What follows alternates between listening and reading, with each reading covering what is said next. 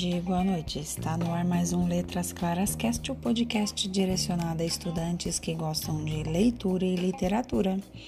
No programa de hoje você escutará a terceira escola literária. Mas você lembra qual é? Isso mesmo, se você respondeu classicismo, vamos conhecer um pouquinho.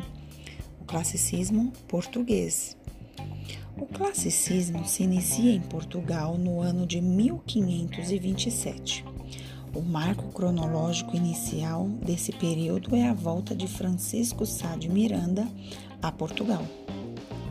Após passar seis anos na Itália, introduzindo assim novos conceitos de arte e um novo ideal de poesia, conhecidos como Dulce Stile Nuevo, doce estilo novo em oposição ao ideal quatrocentista de poesia, escrito em redondilha maior ou menor.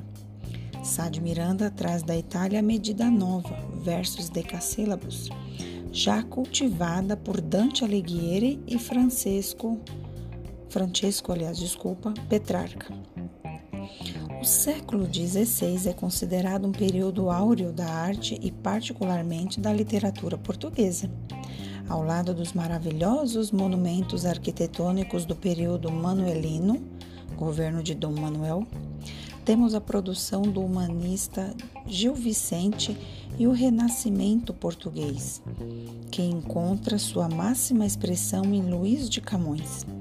Também é no século XVI que a língua portuguesa assume contornos definitivos, iniciando o período do português moderno.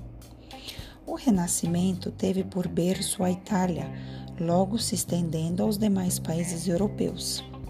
Mas o que seria esse Renascimento? O Renascimento é o nome que designa o período de grandes transformações políticas, econômicas e culturais que ocorreu na Europa entre meados do século XV e final do século XVI é uma profunda transformação, transformação nas ciências, nos modos de pensamento e expressão. Em Portugal, o momento histórico vivido pela dinastia de Avis, a centralização do poder, as grandes navegações, o comércio, é propício à entrada dos novos ventos trazidos da Itália.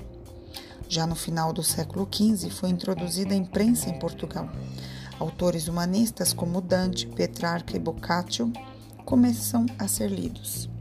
No final do século XVI, entretanto, Portugal conhece uma grande derrocada econômica e política. Em 1580, temos a unificação da Península Ibérica sob o domínio espanhol. Esse fato marca o fim do classicismo quientista e, sob a influência espanhola, inicia-se o Barroco que é uma outra escola que nós vamos ver mais para frente. As características do classicismo. O classicismo é a época literária que se fundamenta na imitação da estética literária, seguida pelos mestres da antiguidade clássica greco-romana.